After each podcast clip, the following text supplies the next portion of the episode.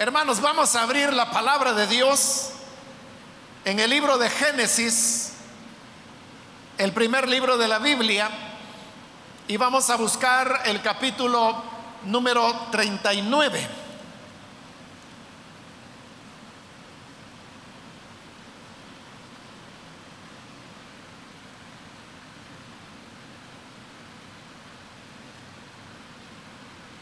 Capítulo 39 de Génesis.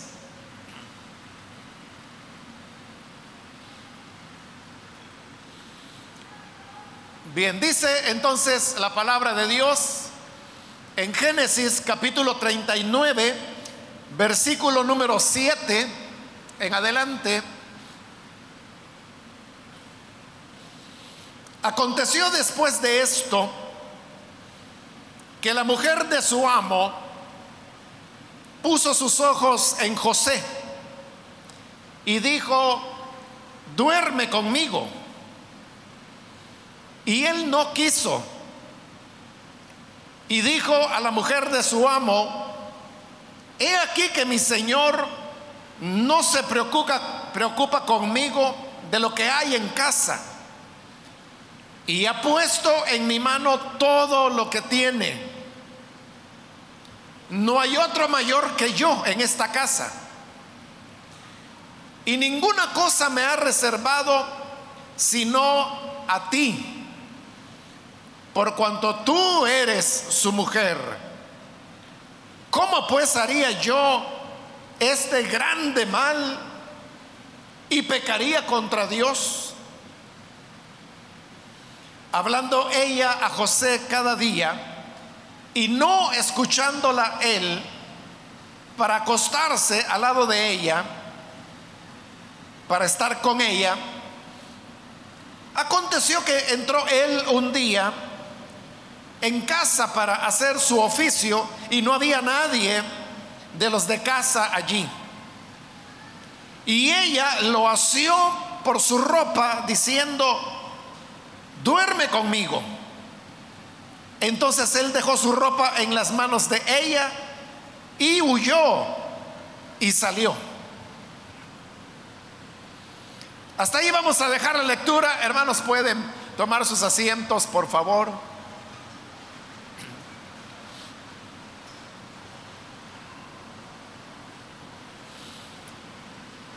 Hermanos, hemos leído una parte de la historia de José el cual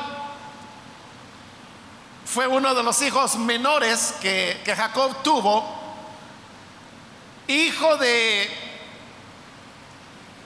la, la mujer que para Jacob había sido el sueño de su vida, con quien finalmente se casó, pero que luego por varios años no pudo tener hijos con ella porque era estéril, hasta que Después de un tiempo, el Señor tuvo misericordia y les concedió tener un hijo. Ese hijo precisamente fue José.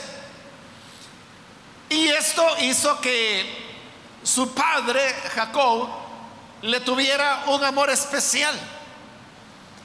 Era su hijo favorito. No solo por ser el hijo de la esposa a quien su padre más amaba, sino que también porque José era un muchacho de un carácter muy íntegro, muy correcto. Sus hermanos eran eh, hombres no de bien, que hacían sus trampas, vivían en inmoralidad sexual, y en cambio José era como dije, un, hijo correcto. Y además de eso le contaba a sus padres de las maldades que sus hermanos andaban haciendo. Esto hizo que sus hermanos lo llegaran a odiar al punto que planearon matarlo. Y cuando se dio una oportunidad donde podían deshacerse de él, el mayor de todos los hermanos, que se llamaba Rubén, intervino y digo, oiga, no lo vayan a matar porque al fin y al cabo es nuestro hermano, es nuestra sangre. Pero entonces vieron que cerca de allí venía una caravana de comerciantes y dijeron, mejor vendámoslo como esclavo. Así nos deshacemos de él, no lo matamos porque es nuestro hermano y ganamos alguna plata.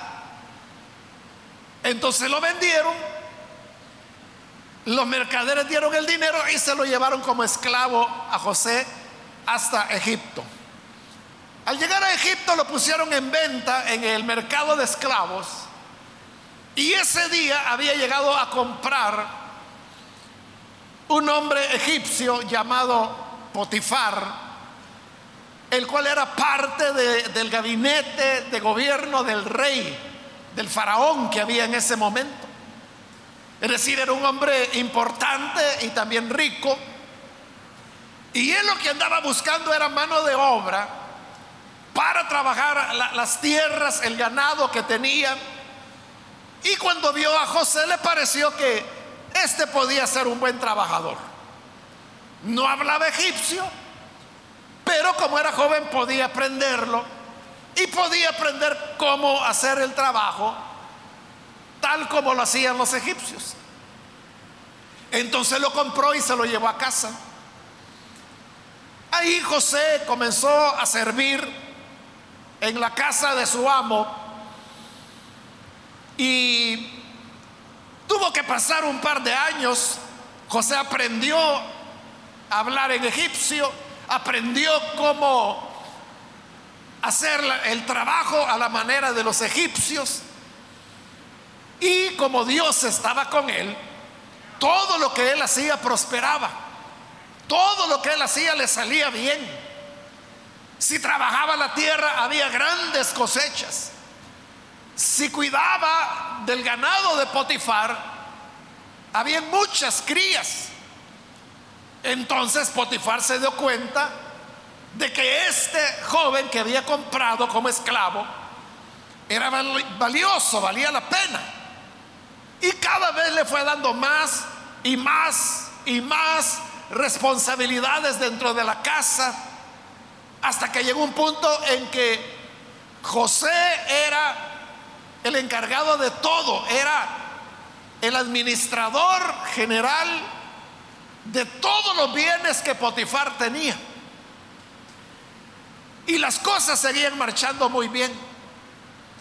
Entonces, al darse cuenta Potifar de que bajo la administración de José, las cosas marchaban aún mejor que cuando él las administraba, entonces decidió darle a José toda la autoridad para que administrara sus bienes, porque él sabía de que le iba a ir bien, habría de volverse aún más rico.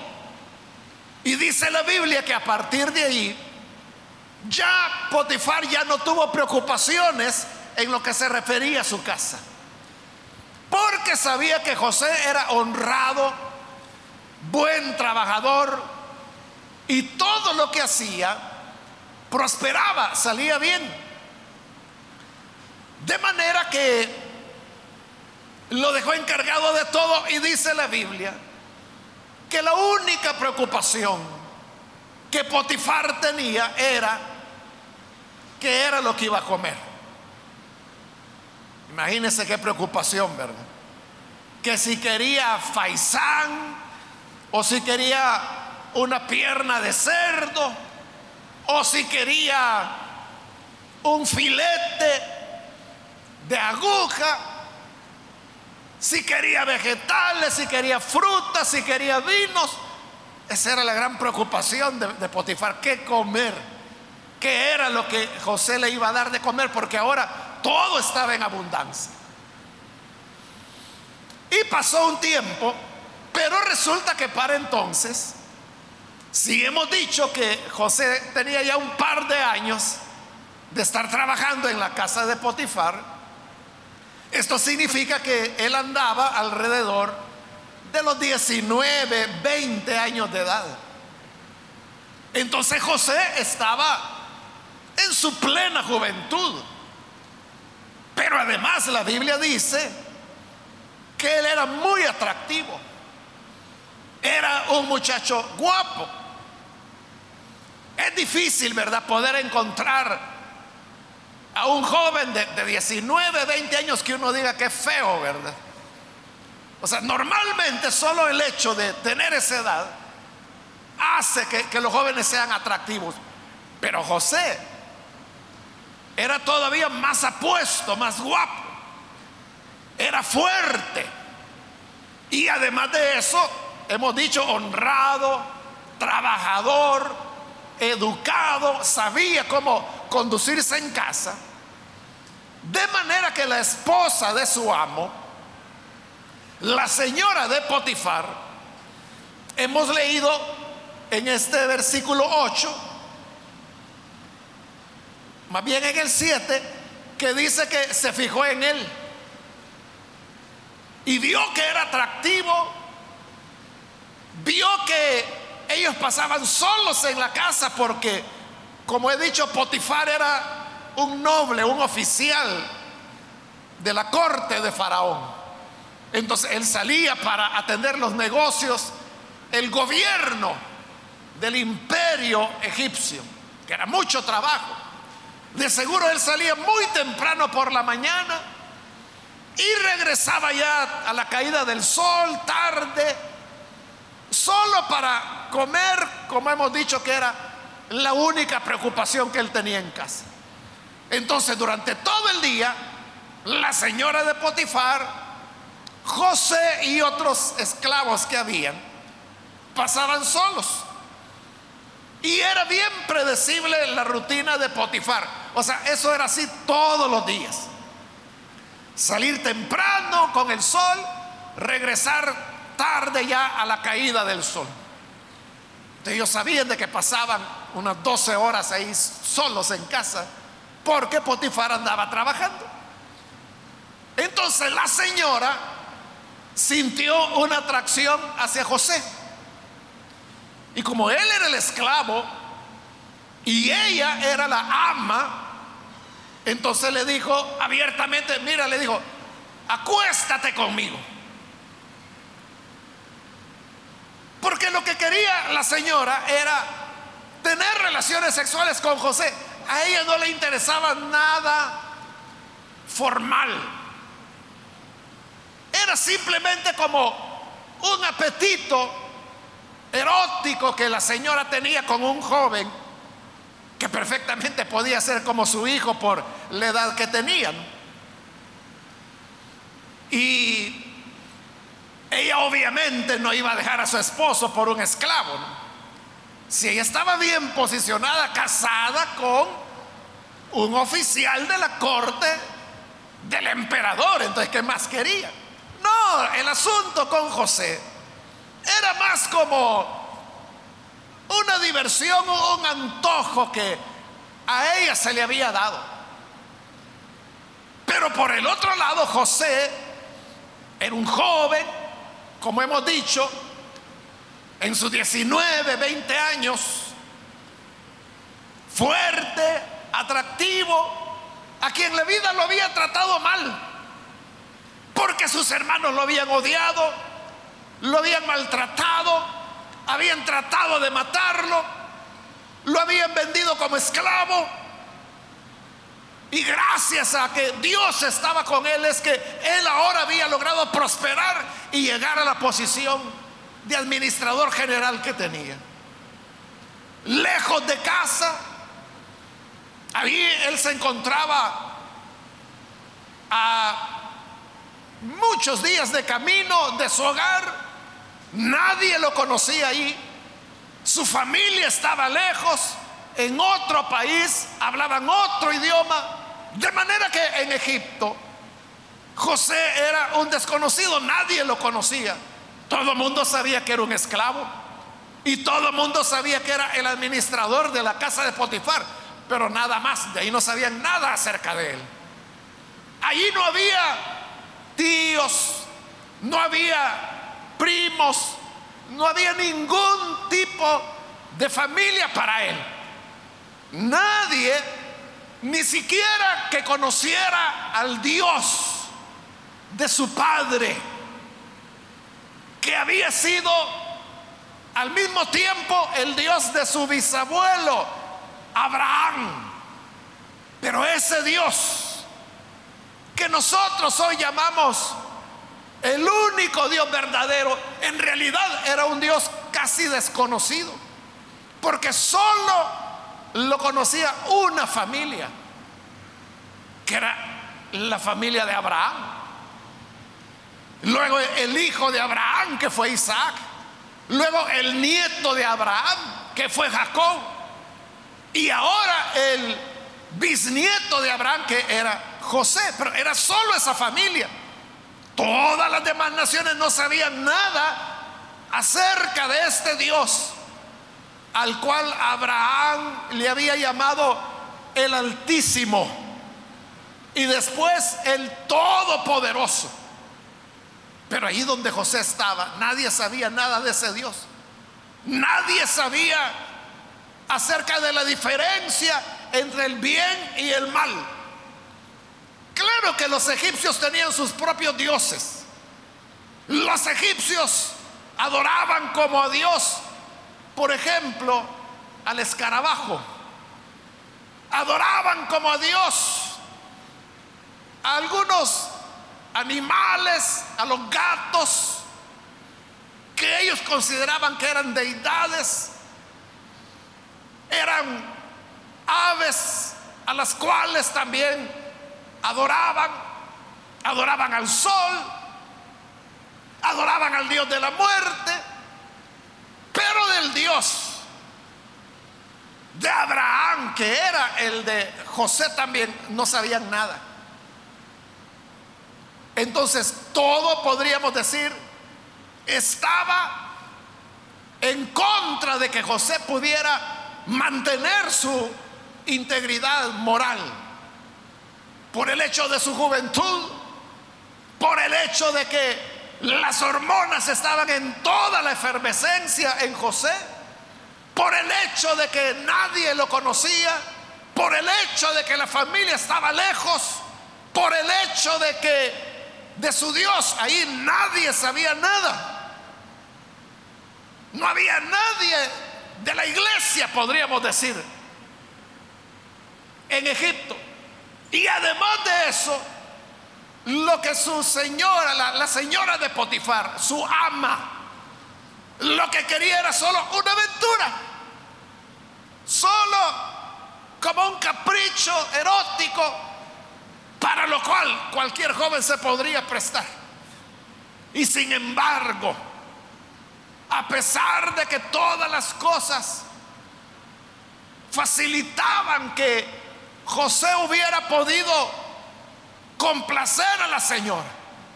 Y de seguro esto hubiera quedado en secreto. Ella jamás se lo hubiera dicho a Potifar. José mucho menos porque hubiera significado la muerte para él.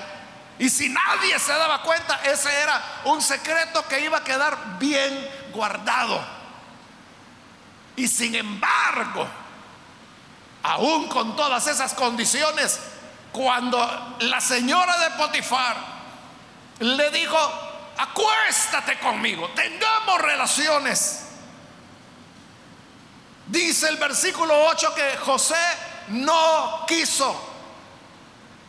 José lo que le dijo fue, no, no, no es una palabra corta, solo tiene dos letras, no, pero que significa mucho.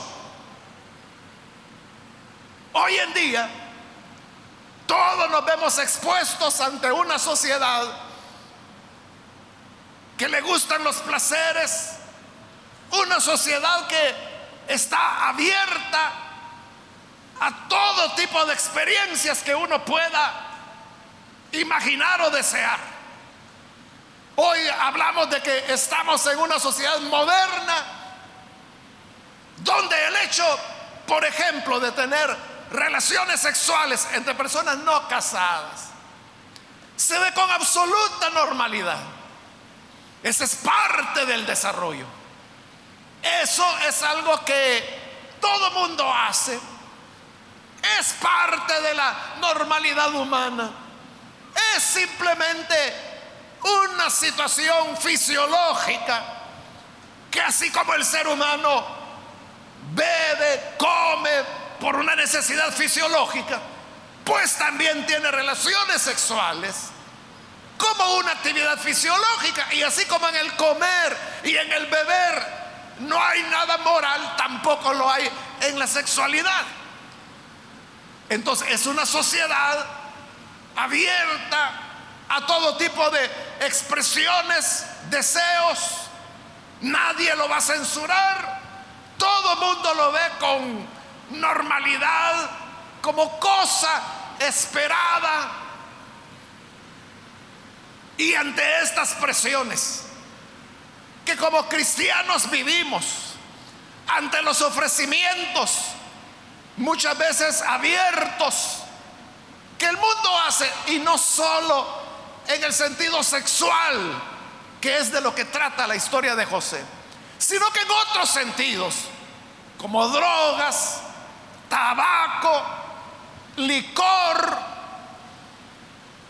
dinero que se hace fácilmente, pero que es dinero que viene de contrabando o de otros orígenes delictivos. ¿Cómo como creyentes podemos mantenernos firmes? La única manera, hermanos, es utilizando un escudo que nos proteja. Un escudo que nos proteja de las invitaciones abiertas como la que la señora de Potifar le hacía a José cuando le dijo, acuéstate conmigo. Se lo dijo llanamente, abiertamente, lo que deseaba. Igual en el mundo que hoy tenemos, que nos ofrece de todo, todo lo que el ser humano quiere, todo tipo de deseos y placeres. ¿Cómo podemos nosotros proteger nuestra integridad? Repito, solo hay un escudo que nos va a proteger. Y ese escudo es la palabra no. El saber decir no. Que es lo que hace falta a muchas personas.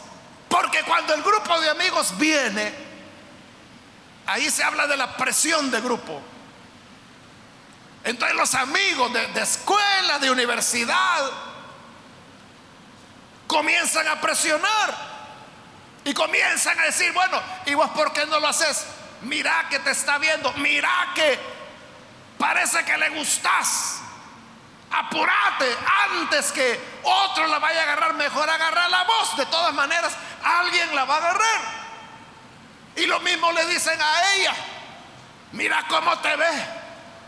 Se le cae la baba al muchacho ese por ti.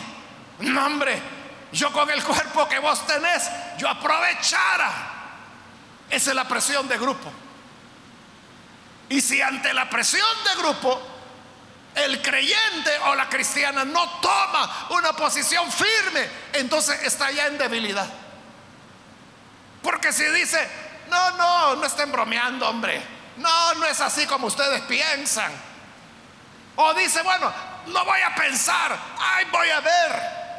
Vamos a ver, o sea, pero cuando uno dice, tal vez, vamos a ver, usted está dejando la puerta entreabierta. Pero lo único que le va a proteger es poder decir, no, no. Y aunque todas las demás compañeras de estudio me digan, es que tú eres la única que sigue virgen acá. Entonces la cristiana puede decir, no, no lo haré ahora, sino que cuando yo quiera, un día yo voy a ser como ustedes, pero ustedes nunca podrán ser como soy yo. Así que no, y lo voy a hacer con la persona que yo quiero, cuando yo quiera. cuando la persona dice no, ahí es cuando uno tiene la manera de defenderse. Y es lo que José hizo. Ante lo que la señora dijo, él respondió, no. Fue firme en decir, no. Él no se puso a conversar. Mire señora, ¿y qué me quiere decir exactamente? Fíjese que no le entiendo. ¿Cómo es la cuestión? ¿Qué es lo que desea? ¿Cómo es que usted lo ha pensado? Si José se hubiera puesto a platicar con la señora, como Eva lo hizo con la serpiente, hubiera terminado cocinado. Pero entonces lo que José hizo fue ser firme y decir, no, no debemos esperar que llegue el momento cuando estamos ya bajo la presión de la tentación para decidir qué vamos a hacer, porque entonces ya será muy tarde. De antemano uno debe decidir qué quiere hacer usted de su vida. Usted quiere llevar una vida recta que agrade a Dios todo el tiempo o no está tan decidido y lo está ahí pensando, a ver, a ver, a ver, a ver, ¿qué tal? A ver cómo, ¿qué trae la vida? Si usted está esperando para tomar la decisión, para ver que una señora de Potifar se le ofrece, como digo, ya será demasiado tarde porque no lo ha pensado. Pero uno tiene que tener las decisiones de antemano y decir, yo voy a guardar mi pureza, yo voy a vivir en rectitud, yo no voy a traicionar a otra persona. Yo no voy a hacer daño a una familia. Y eso es lo que José hizo. Porque la señora continuó insistiendo. Y le decía, vaya, déjate de cosas. Ven, acuéstate conmigo. Mira, ya se fue Potifar. Él va a regresar hasta dentro de 10 horas. Ven, tenemos tiempo suficiente. Y la señora insistía, insistía. Entonces José le dijo, ¿por qué su no? Versículo 9. No hay otro mayor en esta casa. Nada tu esposo ha escondido para mí ni me lo ha prohibido, excepto tú. Porque tú eres su mujer. Ah, en eso se basaba el no de José. Él tenía convicciones claras. Y como él va a preguntar, ¿cómo dice? Haría yo este grande mal y pecaría contra Dios. Hay dos razones para el no de José. El primero, la primera razón es que él dice, ¿cómo haría yo este grande mal? ¿Y por qué lo llamaba mal? Por lo que él está explicando ahí. Tu esposo tiene total confianza en mí. Es que eran riquezas las que administraba José. Y Potifar le había dado plena confianza. Entonces, ¿cómo yo voy a traicionar la confianza que tu esposo me ha dado? ¿Cómo voy a traicionarlo? ¿Cómo haría yo este mal si él me ha dado autoridad sobre todo? Con mi firma yo puedo comprar, vender ganado, comprar, vender semilla, sembrar, administrar todo. Todo Él lo ha entregado bajo mi responsabilidad. Lo único que no me entregó fue a ti. Y le dice claramente, porque tú eres su esposa. Ahí José está poniendo las cosas como son. Señora, Él es su esposo y usted es la esposa de él. Esa es la verdad.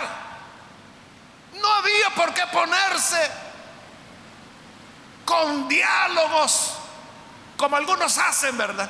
No, no, sí es cierto, mire, ella está casada, pero lo que pasa es de que entre ellos ya no hay nada, ya no se quieren, lo que los une es solo un papel, a quien quiere es a mí, o sea, todas esas historietas que son las mismas historietas de toda la vida. Es simplemente dejar abierta la puerta para que la tentación y el mal entre.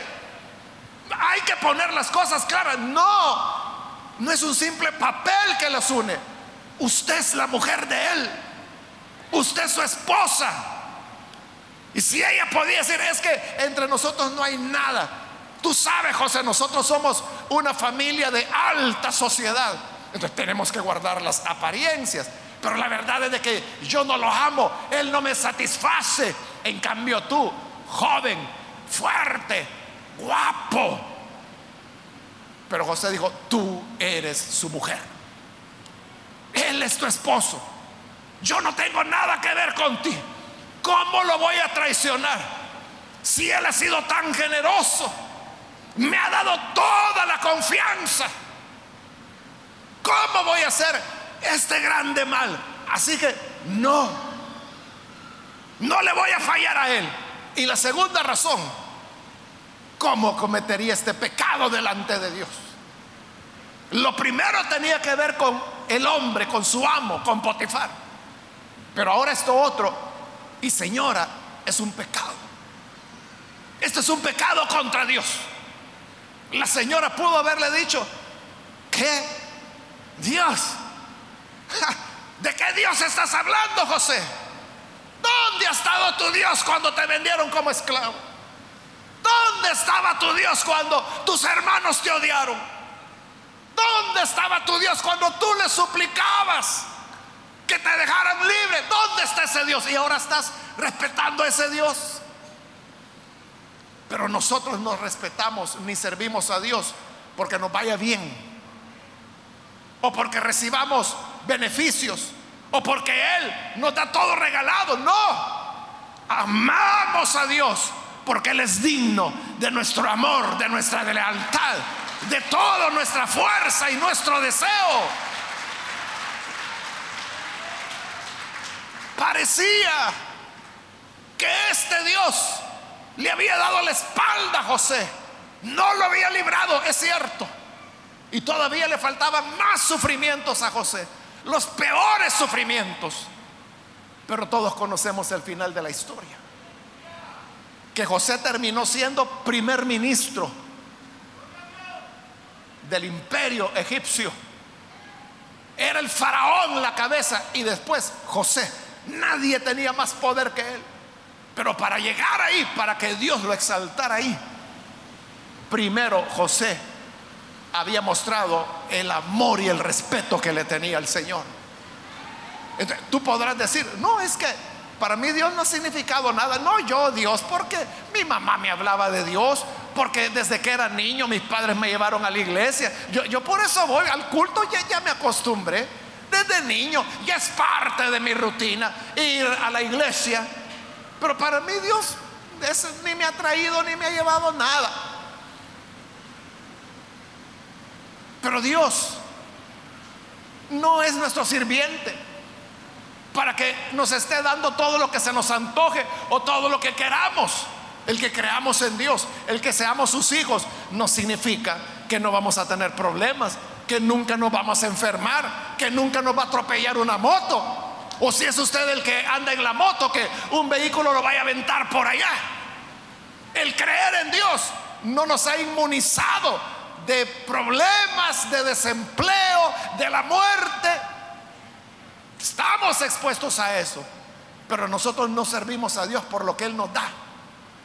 Como Job lo dijo, si de Él recibimos los bienes, ¿por qué no vamos a recibir los males? El Señor es el que dio, dijo Job. El Señor dio, el Señor quitó. Sea el nombre de Dios bendito. En cualquier circunstancia. Entonces dijo José, no voy a pecar de esa manera contra Dios. Y se plantó en que no. Esa es la palabra que nos va a librar de muchas tentaciones. Que aprendamos a decir no. Como lo digo, es el escudo que nos va a proteger. Pero si usted se pone a dialogar con el pecado, con la serpiente, con el mundo, con los amigos, porque ellos le van a decir, sí, Sabemos que vas a la iglesia, pero mira, aquí no está el pastor viéndote. Y si te regañan, ay, después pedís perdón y, ya. Esa es la voz del pecado, que está tratando de seducirnos, que está diciéndonos, mira, no va a pasar nada. Todo el mundo lo hace. No, si mira, ahí en la iglesia todos son iguales. Todos esos señores que llegan a la iglesia, todos son pícaros. Esas señoras solo son apariencias. Esa es la gente más hipócrita, la que va a las iglesias. Eso es lo que el mundo va a decir. Eso es lo que el mundo dice. Y es cierto, hermano, que uno que otro hipócrita hay dentro de la iglesia. Pero también hay hombres y mujeres que temen y aman al Señor con todo su corazón. Que no están jugando, sino que de verdad quieren agradar a Dios. Saben que en ser fieles a Dios está la clave para ser bendecidos. Entonces, de entrada, uno tiene que aprender, hermano, a decir no. Hermanos, está probado que en los casos, por ejemplo, de abuso sexual en niños, cuando el niño o la niña ha sido instruido por sus padres para decir no, esa palabra, hermanos, puede detener a muchos abusadores. El problema es cuando el niño o la niña no sabe que debe o puede decir no. Porque a todos, a todos nosotros, hermanos, desde que fuimos niños nos enseñaron, y dígame si no, a todos nos enseñaron a respetar a los adultos. Que uno no tiene que contradecir a los adultos que uno tiene que decirle buenos días, buenas tardes, aunque ellos no lo saluden a uno. Entonces, como un niño se nos enseñó que uno respeta al adulto. El problema es cuando ese adulto es un abusador.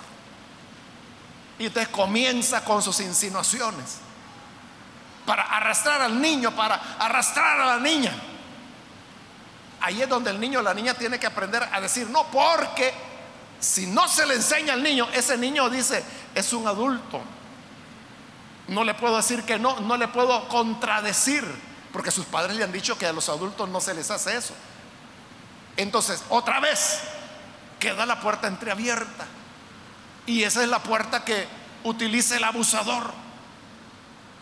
Pero hermanos, cuando al niño o a la niña se le enseña a decir no y el niño, la niña dice no, entonces eso puede detener a muchos abusadores. Hay algunos que no les importa. Pero hay otros que con esa palabra es suficiente. De igual manera nosotros podemos protegernos de la tentación, del pecado, cuando decimos no. Si no decimos no, es como dejar una pequeña grieta por donde poco a poco el enemigo ahí va a seguir avanzando y va a seguir avanzando. El hombre que anda en el mundo está lleno de maldad y está lleno de mañas. Entonces sabe cómo conquistar y sabe cómo mentir y sabe cuánto le está llegando al corazón de la otra persona y sabe cómo endulzarle el oído para finalmente salir con su maldad. Pero ahí es donde, si uno cierra la puerta y dice, no, entonces, ¿qué va a hacer la persona? No puede seguir argumentando. Es lo que José hizo. La señora le decía, acuéstate conmigo. Y José le dijo, no, no, porque su esposo me ha dado toda la confianza a mí. Yo no voy a traicionar a un hombre que ha sido tan amable conmigo. Y en segundo lugar, no voy a cometer un pecado contra Dios. Pero eso no fue suficiente para la señora. Siguió insistiendo. Y en una ocasión, los otros esclavos no estaban. Andaban trabajando y solo estaban en la casa la señora de Potifar y José. Entonces ella dijo, hoy es cuando. Entonces llegó y le dijo a José, acuéstate conmigo. Y José, no, entonces vino ahí y lo agarró. Y le dijo, no te suelto hasta que te acuestes conmigo. Y José le decía, no, pero ella insistía.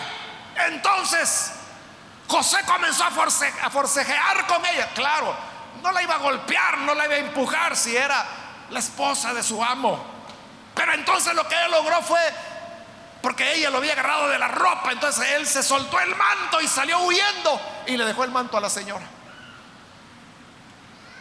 ¿Qué es lo que José hizo ahí? Hermano, huyó, huyó.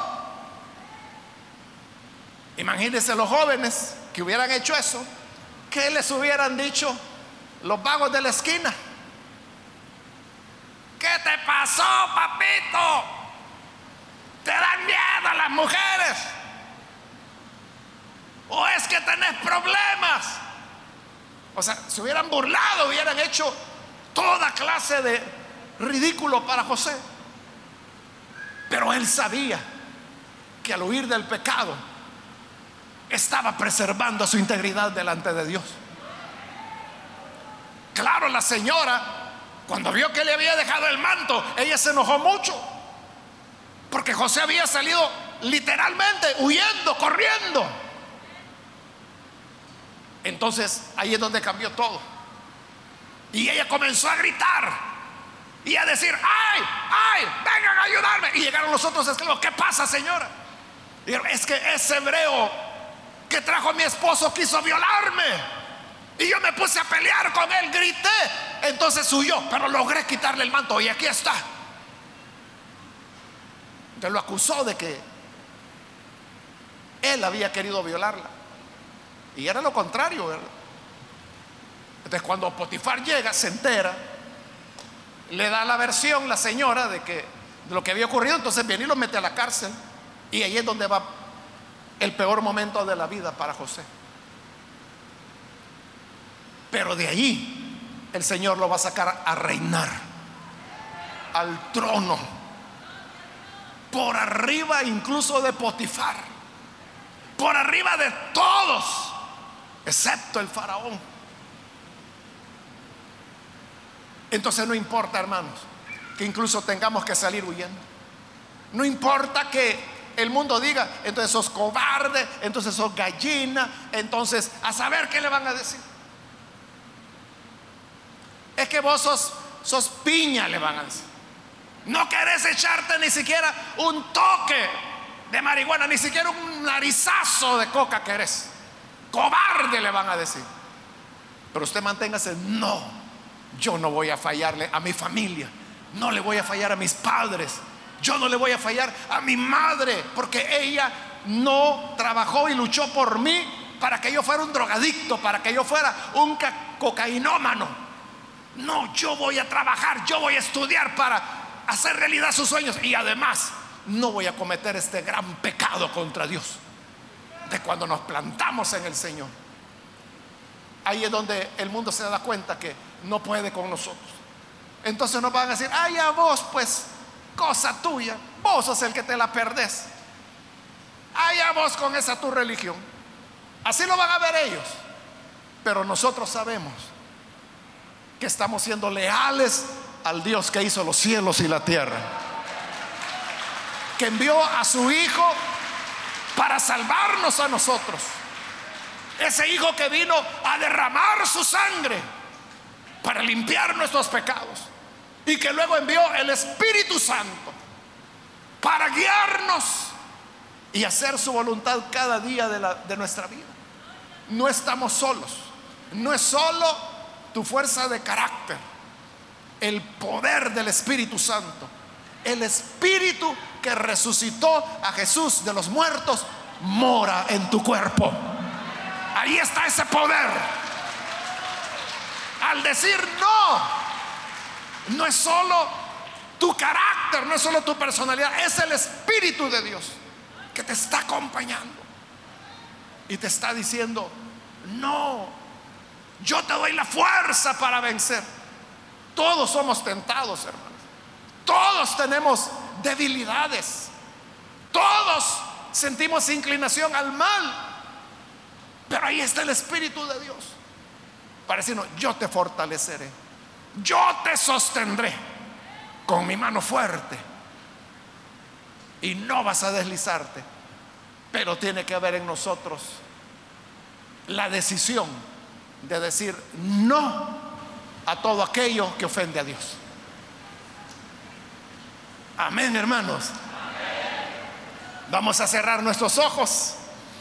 Y antes de orar, yo quiero hacer una invitación para las personas que todavía no han recibido al Señor Jesús como su Salvador, pero ahora usted ha escuchado la palabra y se ha dado cuenta de que sí se puede vencer la tentación, pero para eso uno tiene que estar decidido a ser fiel al Señor, respetar a la familia, a los padres, a los hijos, al cónyuge, respetar la iglesia, respetar a los hermanos, respetar la palabra de Dios, pero también no pecar contra Dios. Quiero invitar entonces si hay con nosotros algún amigo o amiga que por primera vez necesita recibir al Señor Jesús como su Salvador. Yo le invito para que allí donde usted está, reciba al Hijo de Dios, reciba la vida que Él ofrece. Y para eso póngase en pie en señal de que usted quiere recibir a Jesús y nosotros oraremos por usted en este momento. ¿Hay alguna persona? Póngase en pie. ¿Quiere recibir al Hijo de Dios? Ahí donde se encuentra, póngase en pie. Vamos a orar. Es aquí donde uno comienza a decir, no. Ya cuando la tentación ha llegado, ya cuando usted está bajo presión, cuando ya está en área peligrosa, ahí es tarde para pensarlo. Pero hoy es un buen momento, hoy es el momento correcto para decirle, Señor, yo quiero ser fiel a ti. Yo no quiero vivir por vivir. Yo quiero agradarte. Yo quiero ser fiel a ti. Porque tú has sido tan bueno. Me has dado tantas cosas. Me has bendecido de tantas maneras. Que yo no te quiero fallar. ¿Quiere recibir a Cristo? Póngase en pie. Hágalo ahora. Póngase en pie. Venga, vamos a orar. Venga Jesús. Venga Jesús. Hoy es el momento para hacerlo. Venga, póngase en pie. Y vamos a orar por usted.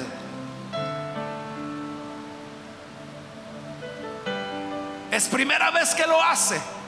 Con toda confianza. Póngase en pie. Queremos orar por usted. Por eso le pedimos ponerse en pie, para saber si hay personas por las cuales vamos a orar. También quiero invitar si hay hermanos o hermanas que se han alejado del Señor, pero hoy necesita comenzar de nuevo, reconciliarse. Cristo puede perdonar el pecado. Cristo puede limpiarnos del pecado que hayamos cometido y darnos un nuevo inicio. Pero para eso hay que reconciliarse. ¿Quiere hacerlo? Póngase en pie. Cualquier amigo, amiga que se va a reconciliar con el Señor, hermano o hermana que se alejó, póngase en pie. Y vamos a orar por usted. Muy bien, ahí hay dos jovencitos que se ponen en pie, que Dios les bendiga. Alguien más que necesita hacerlo. De este lado hay otra persona, que Dios la bendiga. Alguien más que necesita recibir al Señor. Muy bien, de este lado hay otra persona, que Dios la bendiga. Alguien más ya sea que es primera vez que recibe al Señor, o si se va a reconciliar, póngase en pie y vamos a orar por usted. ¿Hay alguien más que lo hace? Hoy es el momento. Queremos orar por usted. Hay otra persona, cualquier otro amigo, hermano que se reconcilia Ahí donde se encuentra, póngase en pie y vamos a orar. Muy bien, allá atrás hay otra persona. Que Dios la bendiga. Alguien más. Si falló porque en lugar de decir no, se puso a dialogar. Siempre que hagamos plática con, con el pecado, vamos a salir afectados. Pero hoy el Señor nos da la oportunidad de un reconcilio, de recibirlo a Él para el perdón de pecados. ¿Alguien más puede ponerse en pie? ¿Hay otra persona? Póngase en pie en este momento. Vamos a orar por usted. Voy a terminar entonces la invitación. Vamos a orar. Pero antes de orar hago ya la última llamada.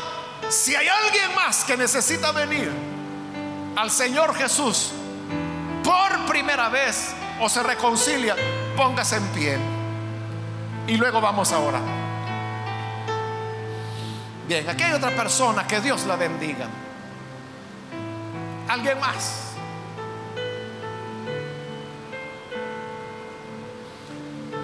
A usted que nos ve por televisión también le invito para que se una con estas personas y ore con nosotros para recibir al Señor o reconciliarse con Él. Señor, gracias te damos, pues tu palabra una vez más se ha hecho realidad. No vuelve vacía va y hace la obra para la cual tú le envías. Y aquí están, Señor, estas personas que hoy se entregan a ti, que hoy se arrepienten, te reciben como Salvador o se reconcilian.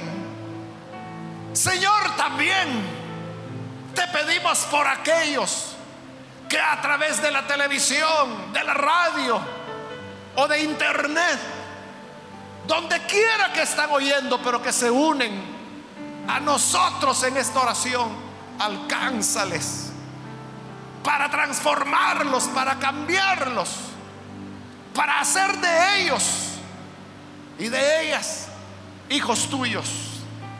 Ayúdanos, Padre, para estar acorazados con tu espíritu, el espíritu de poder que nos permite estar firmes contra el pecado, contra las acechanzas de Satanás. Y poder decir no a todo aquello que atenta y nos invita a que te fallemos, que podamos todos vivir en integridad y seamos un pueblo que te honra. En el nombre de Jesús, nuestro Señor, lo pedimos. Amén. amén.